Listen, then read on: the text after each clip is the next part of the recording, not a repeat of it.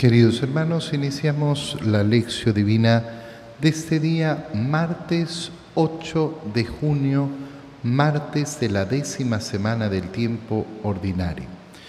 Por la señal de la Santa Cruz de nuestros enemigos, líbranos, Señor Dios nuestro, en el nombre del Padre y del Hijo y del Espíritu Santo. Amén.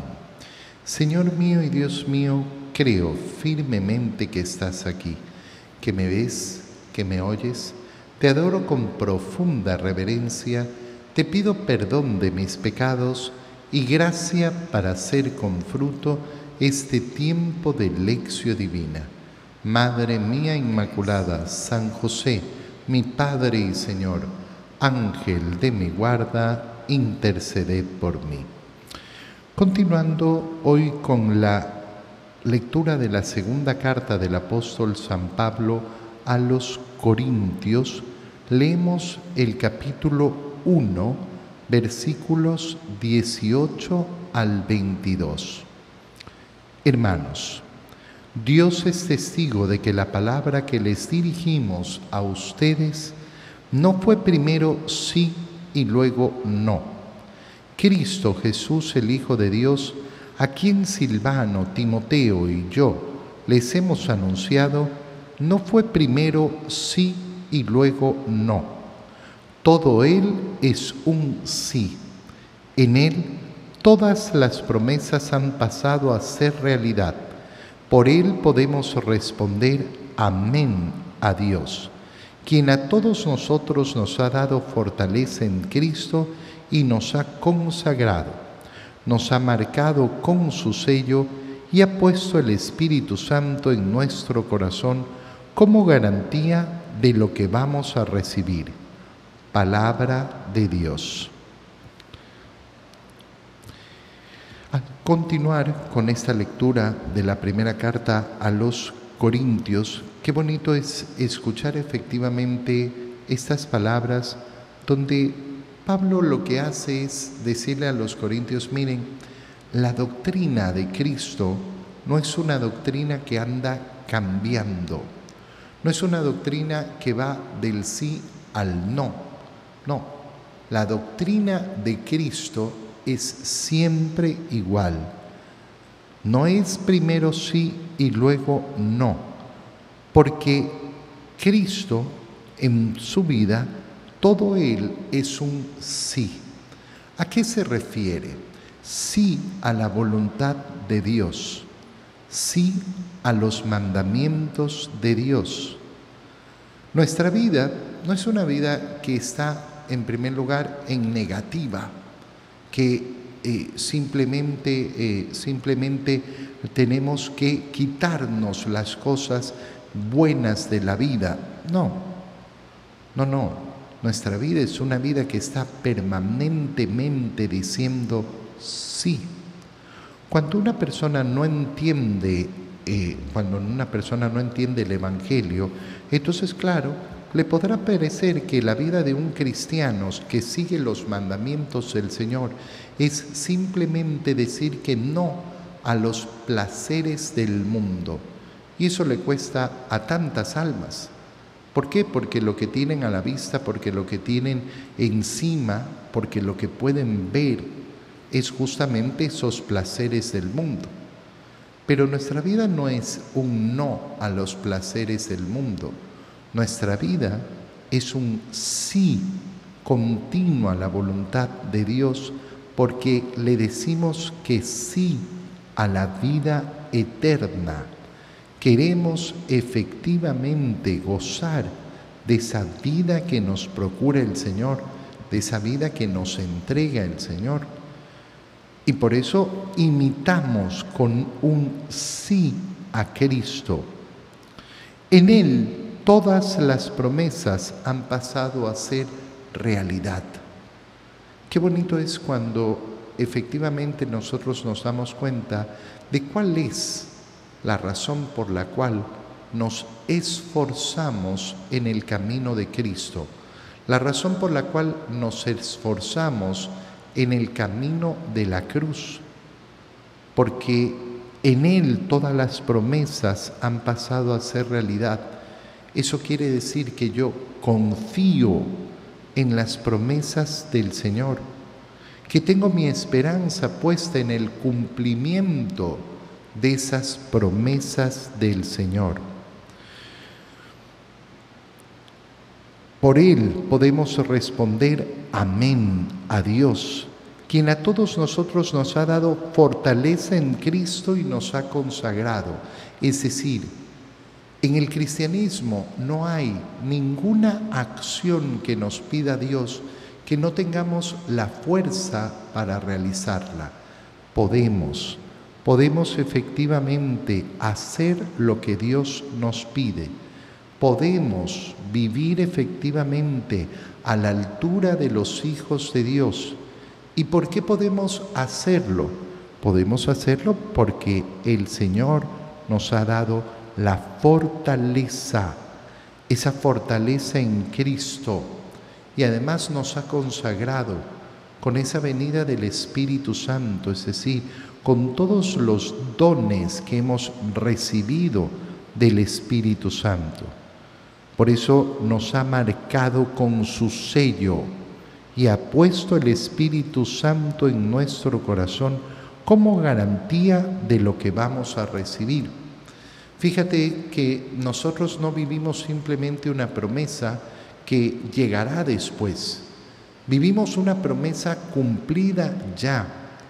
Y cuando una persona decide vivir en la gracia de Dios, efectivamente descubre esa fortaleza. Cuando nuestra alma no abre los ojos a esto que Dios nos ha dado, a su gracia, a esa consagración, a esa fortaleza, entonces claro, nos podemos poner a pensar, no, es que esto es muy difícil, esto es imposible, yo, yo no puedo, no puedo. No es mentira es un gran engaño, un gran y profundo engaño. Por supuesto que puedo, por supuesto que puedo. A mí me da mucha tristeza cuando eh, efectivamente tiramos para abajo las posibilidades de vivir verdaderamente la gracia de Dios es imposible estar en, un puesto gubernamental y no robar. No, ¿cómo, cómo va a ser imposible? Por supuesto que es posible. Por supuesto que es posible en la gracia de Dios. Ah, bueno, es que el ambiente, es que no sé qué, es que no se puede hacer negocios en este país si uno no paga coimas. No, no, claro que se puede. Por supuesto que se puede. Por supuesto que tenemos la fortaleza del Espíritu Santo para poder hacerlo.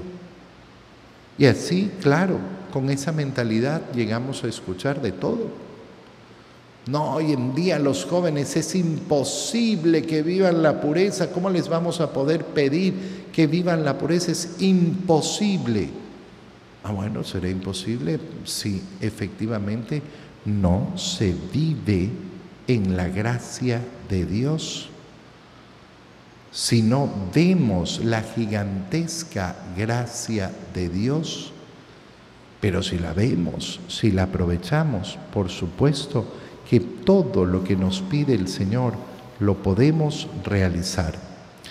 En la lectura del Evangelio, continuamos con la segunda parte del Sermón de la Montaña de esos capítulos 5, 6 y 7 del Evangelio de San Mateo. Hoy día leemos el capítulo 5, versículos 13 al 16. En aquel tiempo Jesús dijo a sus discípulos, ustedes son la sal de la tierra. Si la sal se vuelve insípida, ¿con qué se le devolverá el sabor? Ya no sirve para nada y se tira a la calle para que la pise la gente. Ustedes son la luz del mundo. No se puede ocultar una ciudad construida en lo alto de un monte y cuando se enciende una vela no se esconde debajo de una olla, sino que se pone sobre un candelero para que alumbre a todos los de la casa. Que de igual manera brille la luz de ustedes ante los hombres, para que viendo las buenas obras que ustedes hacen, den gloria a su Padre que está en los cielos. Palabra del Señor. En esta segunda parte, después de haber eh, anunciado las bienaventuranzas, dichosos los pobres, dichosos los que sufren, dichosos los perseguidos, dichosos los mansos, los misericordiosos.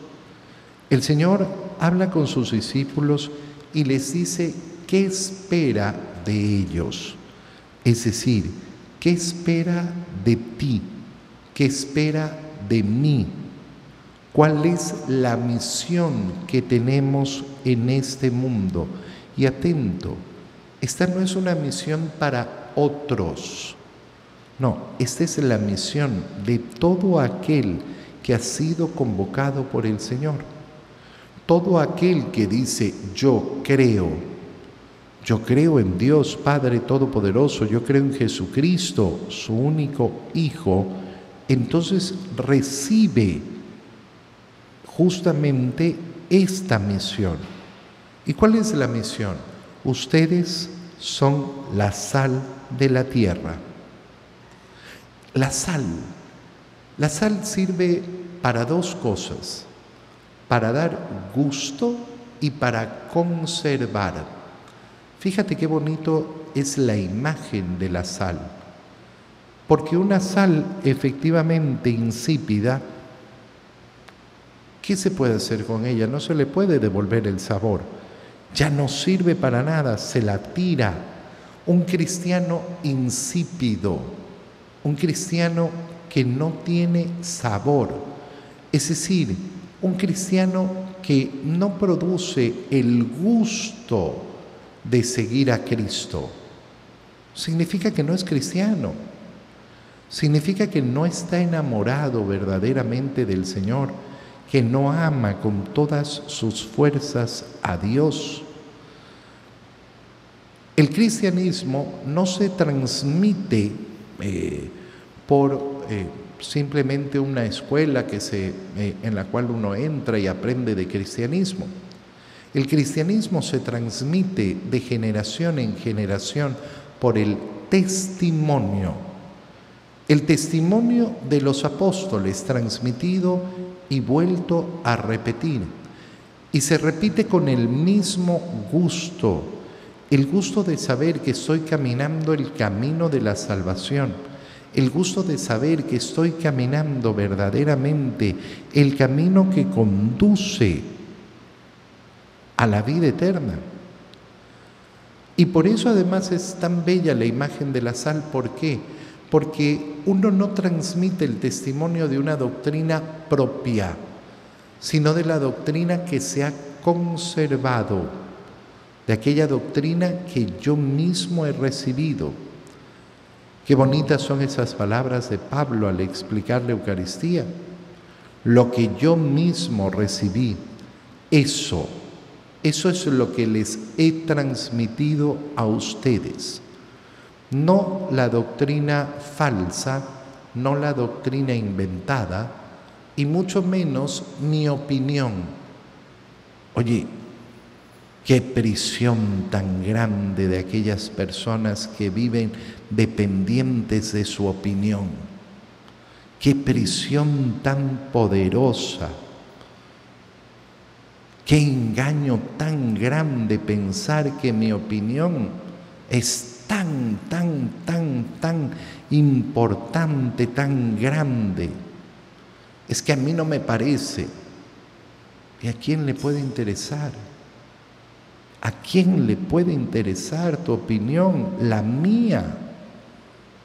Como si fuera, como si fuera una diosa la opinión. De verdad. Es que a mí no me parece, no me parece, a mí no me parece, a mí me parece que esto es... Transmitir opinión. Qué manera de perder el tiempo.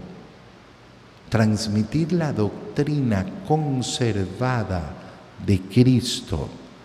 Eso sí que vale la pena. Eso sí que vale la pena. La opinión, la opinión la guardamos para me gusta este dulce o no me gusta, me parece bonito. Para eso guardamos nuestras opiniones, no para la doctrina del Señor. La doctrina del Señor la aceptamos y la transmitimos, sal de la tierra.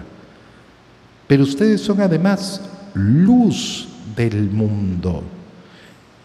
La luz no está para ocultar, no se puede ocultar una ciudad construida en lo alto de un monte, no se enciende una vela para ponerla debajo de la olla, se pone sobre un candelero para que alumbre a toda la casa. ¿A qué están llamados? ¿Cuál es la misión de cada uno de los cristianos? Es decir, de cada uno de nosotros darle luz al mundo, porque el mundo vive en profunda tiniebla. Y claro, yo no voy a llevar luz con mi opinión, porque mi opinión es simplemente una opinión más.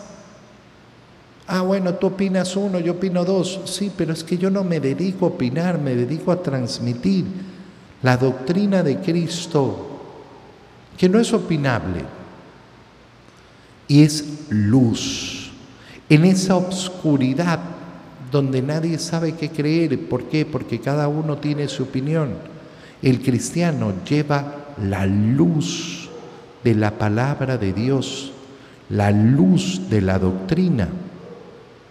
Pero claro, si ese cristiano no conoce la palabra de Dios, si ese cristiano no conoce su doctrina, ¿qué luz va a poder entregar?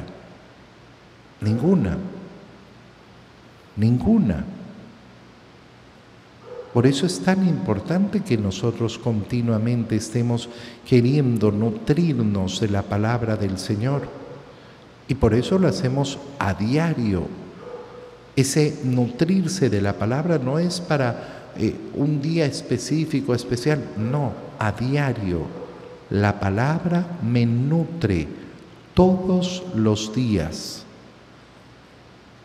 Y de ahí paso efectivamente a esa relación viva, a esa relación personal, uno a uno con el Señor.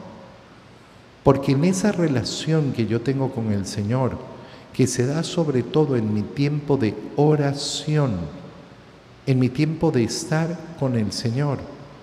Es que me puedo nutrir del Señor para llevar al Señor. Y al llevar al Señor llevo luz profunda, verdadera, de la que saca de las tinieblas del error a las almas.